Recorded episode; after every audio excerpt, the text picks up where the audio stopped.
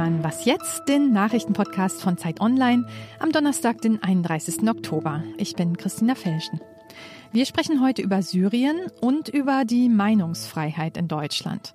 Zuerst aber die Nachrichten. Twitter will weltweit keine politische Werbung mehr verbreiten. Damit positioniert sich das Unternehmen ein Jahr vor der US-Präsidentschaftswahl klar gegen seinen großen Rivalen Facebook. Dessen Chef Mark Zuckerberg ist in die Kritik geraten, weil er sich weigert, den Faktencheck für normale Beiträge auch auf Kampagnenwerbung anzuwenden. So konnte US-Präsident Trump irreführende Videos über seinen demokratischen Rivalen Joe Biden per Facebook verbreiten. Die meisten Demokraten lobten Twitter für den Schritt. Trumps Wahlkampfmanager dagegen spricht von einer dummen Entscheidung für Anteilseigner, weil Twitter damit auf hunderte Millionen Dollar verzichte. Nach der überraschenden Absage der Weltklimakonferenz in Chile Anfang Dezember fordert der grünen Abgeordnete Oliver Krischer, dass Deutschland mit seinem UN-Standort Bonn kurzfristig einspringen soll. Die Bundesregierung könne nach Jahren des Rückschritts in der Klimapolitik mal wieder ein Zeichen setzen. Die UN und das deutsche Umweltministerium teilten mit, es sei noch zu früh für eine Entscheidung. Chiles Staatschef Piñera hatte die Konferenz mit tausenden Teilnehmern wegen der heftigen innenpolitischen Proteste im Land gestern abgesagt. Redaktionsschluss für diesen Podcast ist 5 Uhr.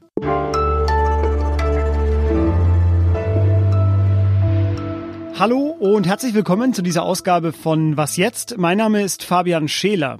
Als am Sonntag die Nachricht durchsickerte, dass der IS-Chef getötet wurde, da atmeten viele auf, denn der IS hatte nicht nur, aber auch in Syrien eine Schreckensherrschaft errichtet. Tausende Menschen litten und leiden bis heute darunter ähm, dass mit dem Tod des IS-Führers der IS aber nicht besiegt ist. Darüber sprach ich ja schon in der Montagsfolge hier im Podcast. Und überhaupt, der IS war auch nur ein Ausschnitt im Syrien-Konflikt, der ja weitergeht. Und äh, darüber will ich reden mit Andrea Backhaus, die Syrien mehrfach besucht hat, auch im Krieg und äh, nun bei mir ist und mit mir über die aktuelle Lage spricht. Hallo Andrea. Hallo Fabian. Andrea, die Türkei und Russland wollen nach der türkischen Offensive in Nordsyrien nun gemeinsam patrouillieren. Sie spielen sich auf als äh, Friedensbringer. Doch warum steht denn, das schreibst du in einem Text, eine humanitäre Katastrophe erst noch bevor? Weil nur wenige Kilometer weiter westlich in der Provinz Idlib noch rund drei Millionen Zivilisten festsitzen. Und dort läuft seit Monaten eine Offensive des syrischen Regimes und seiner russischen Verbündeten. Und äh, also Idlib ist die letzte noch von Rebellen kontrollierte Provinz in Syrien. Und äh, sie wird hauptsächlich dominiert von den Kämpfern der HTS, der Hayat Tahrir al-Sham nennt die Gruppe sich. Ähm, und Assad will dieses Gebiet unbedingt zurückerobern und tut das auch mit allen Mitteln. Das heißt, seit Monaten werden dort ähm, auch Krankenhäuser und zivile Infrastruktur bombardiert. Und für die Menschen ist die äh, Lage einfach desolat, weil sie können nirgendwo hin. Sie sitzen wirklich fest. Also sie können nicht Richtung Türkei, die Grenze ist dicht. Und sie können auch in keine andere Region äh, fliehen. Du hast es gerade schon angedeutet, äh, Bashar al-Assad hat nun fast das ganze Land wieder unter seiner Kontrolle und das nach acht Jahren im Krieg. Was heißt das denn für die Bevölkerung? Also wenn Bashar al-Assad ähm, an der Macht bleibt und auch das gesamte Land wieder unter seine Kontrolle hat, bedeutet das zwei Dinge. Also zum einen, dass er sehr wahrscheinlich nicht für seine Kriegsverbrechen ähm, zur Rechenschaft gezogen wird, was auch gerade was diesen Versöhnungsprozess in Syrien und unter den Syrern angeht, sehr, sehr schwierig sein wird. Ähm, das zweite ist, dass seine Macht ähm, eigentlich ja eine Diktatur ist und mit einer großen Unterdrückung und Repression einhergeht. Das heißt, es gibt noch sehr viele Menschen, die in seinen Folterkellern verschwunden sind, von denen bis heute jede Spur fehlt. Ähm, viele Syrer können nicht nach Syrien zurück, weil sie einfach Angst haben, also Angst vor Bashar al-Assads Apparat. Und wenn dieser Machtapparat und diese Geheimdienste, die nach wie vor für große Angst sorgen, ähm, nicht abgesetzt werden, wird es einfach keine Sicherheit geben. Mitten hinein in diese Rückeroberungen von Assad fällt aber eine andere Nachricht auch. Das äh, sogenannte Verfassungskomitee in dem äh, immerhin Regierung, Opposition und auch Zivilgesellschaft an einem neutralen Ort über die syrische Zukunft beraten sollen, ist jetzt endlich zusammengetreten. Ähm, wird das denn dem Konflikt weiterhelfen? Also sehr wahrscheinlich nicht. Ähm, und man muss auch dazu sagen, das klingt alles ganz toll. Ähm, tatsächlich sitzen da in, insgesamt 150 Vertreter in diesem Gremium. Das sind 50 ähm, Vertreter der Assad-Regierung, 50 der politischen Opposition, die aber auch handverlesen sind, und äh, 50 Vertreter der sogenannten Zivilgesellschaft, ähm, die von den UN ausgewählt worden sind. Es gibt äh, sehr wenig Details dazu. Man kann aber auf jeden Fall jetzt schon sagen, also Assad hat so viel Macht zurückgewonnen, dass er sich wahrscheinlich auf wenig Kompromisse mit der Opposition einlassen wird. Und was man auch schon sagen kann, ist, dass dort äh, keine Vertreter wirklich dieser Demokratiebewegung vertreten sein werden, die damals 2011 auf die Straße gegangen sind gegen Assad. Deswegen repräsentiert dieses Gremium mitnichten das gesamte syrische Volk. Und ob es da überhaupt eine Einigung geben wird, das muss man sehen. Es ist aber immerhin in dieser Woche zusammengetreten. Andrea, vielen Dank dir für diese Analyse. Sehr gerne.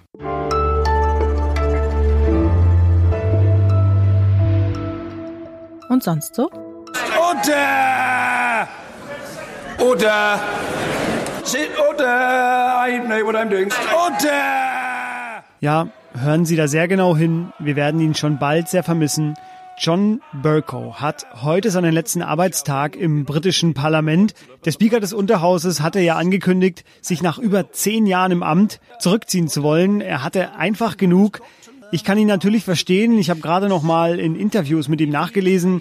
Er sagt zum Beispiel über sich, dass er gern und im Zweifel zu viel redet. Äh, da finde ich mich wieder. Das macht ihn in der Podcast-Welt jetzt natürlich auch äußerst sympathisch. Und überhaupt, John Burko hat den ganzen Brexit ein bisschen erträglicher gemacht. Am Montag wird nun sein Nachfolger gewählt und bis dahin bleiben wir einfach hier in dem Best-of gefangen. Order! Sit order! I know what I'm doing. Order!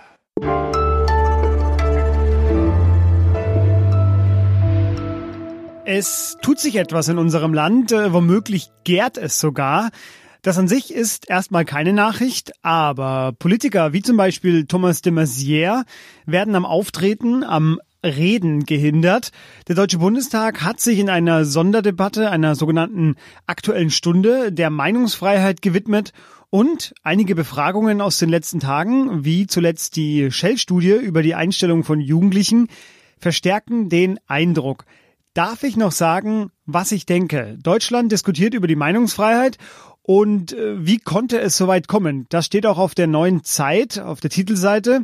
Und darüber rede ich mit Holger Stark. Er ist Mitglied der Chefredaktion der Zeit und Leiter des Investigativteams. Hallo Holger. Hallo Fabian. Holger, banale Frage. Die Zeit hat das Thema eben jetzt auf der Titelseite der aktuellen Ausgabe. Es scheint also ernst zu sein. Nun geht's um die freie Rede. Ist ja eine bedeutende Errungenschaft, wenn nicht sogar die bedeutendste Errungenschaft äh, unserer Zeit. Ähm, sie ist bedroht. Stimmt das? Können, kannst du das präzisieren oder woran machst du das fest? Ja, ich glaube schon, dass sie bedroht ist und ähm, das wirkt natürlich auf den ersten Blick wie, wie ein Paradox. Ähm, wir haben im Internet ähm, heute die Möglichkeit, praktisch alles zu sagen. Äh, jedenfalls so viel Meinungsfreiheit, wie es sie fraglos nie zuvor gegeben hat. Und trotzdem wird sie auf der anderen Seite eingeschränkt. Ähm, dieses erstmal paradox anmutende hat aber durchaus was miteinander zu tun weil die Diskussion, äh, die Debatte, der Diskurs, ähm, wie sie im Netz geführt werden, in ihrer Rigorosität, ähm, in ihrer Emotionalität, aber auch in dem Hass, der da teilweise äh, mit bei rauskommt, ähm, dazu führen, dass viele Leute verschreckt sind und sich zurückziehen. Und sie ermutigen gleichzeitig Leute, beispielsweise auf die radikalen Rechten, mit Drohlisten, mit Drohbriefen, mit Drohmails, wie jetzt im Wahlkampf in Thüringen, geschehen, Leute regelrecht zu bedrohen, nicht mehr das zu sagen, was sie wirklich glauben. Ich möchte nochmal was du schon gerade angerissen hast, über das Internet sprechen. Dem widmest du ja auch einen kleinen Part in dem Text. Ähm, welche Rolle kommt dem denn zu? Ich meine, jeder kann sich frei äußern, jeder kann da schreiben, was er möchte erstmal. Ähm, also was hat das gemacht mit dem Diskurs? Naja, das hat den Diskurs insofern verändert, als dass es ähm, die Wahrnehmung, aber auch die Möglichkeiten verändert hat. Und das heißt eigentlich, dass ähm, heutzutage praktisch auf jeden Kommentar sofort ähm, eine Vielzahl von Gegenkommentaren kommen. Eigentlich ganz egal, wer was sagt. Ähm, das hat dazu geführt, dass äh, die Öffentlichkeit auf eine Art ähm, immer weiter zersplittert. Ähm, es gibt äh, nicht mehr so wahnsinnig viele große, ich würde mal sagen, Lagerfeuer, also da, wo sich äh, weite Teile der Gesellschaft äh, drumherum versammeln und miteinander diskutieren, sondern es gibt heute ganz viele separate Foren, ganz viele Lagerfeuer, äh, wo die Leute aber nicht mehr miteinander reden, sondern übereinander und ähm, eben ganz oft auch gegeneinander. Äh, und Stefan Kretschmer, äh, früher Handball-Nationalspieler und so, so ein ganz bunter Vogel, der hat es mal ganz schön formuliert in einem Interview vor ein paar Monaten. Ähm, der hat gesagt, was auch immer du sagst, ähm, die andere Hälfte der Gesellschaft springt dir ins Gesicht, es ergießt sich über dir einen Shitstorm Und ähm, der geht so weit zu sagen, dass ähm, jedenfalls für Sportler und, und äh, andere Leute, die in der Öffentlichkeit stehen, heute sowas wie Meinungsfreiheit gar nicht mehr steht. Und der ist ein bekennender Linker, ähm, also der steht jetzt nicht im Ruch, beispielsweise da ähm, äh, von Linken platt gemacht zu werden, wie an Universitäten jetzt Thomas de Maizière oder Bernd Lucke, sondern der, der beobachtet einfach, was mit jemand passiert, der im Netz sich mit einer etwas kontroverseren Position nach vorne wagt. Kann es denn auch sein, dass wir vielleicht auch empfindlicher geworden sind? Also Habermas hat mal auf die These aufgestellt, es gilt der sanfte Zwang des besseren Arguments.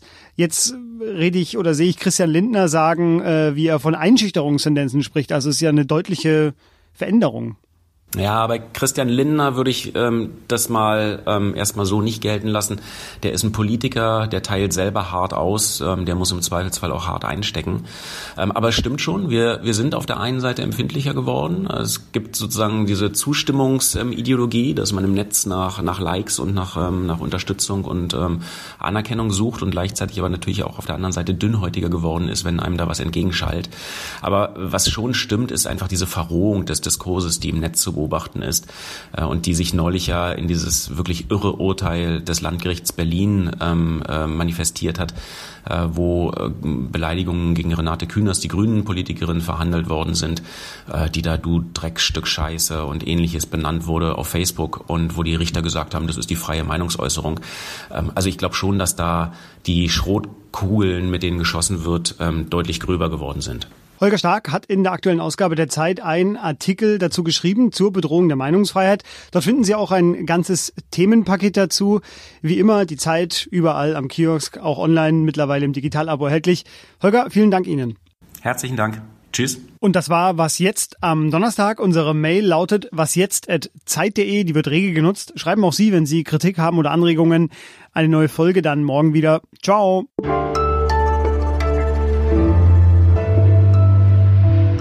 Was ich schon erschreckend fand, war die Zahl der Shell-Studie. Ähm, danach sagen 68 Prozent ähm, der befragten Jugendlichen, also nicht der Gesamtbevölkerung, sondern der Jugendlichen, dass man in Deutschland nichts Schlechtes über Ausländer sagen darf, ohne gleich als Rassist beschimpft zu werden.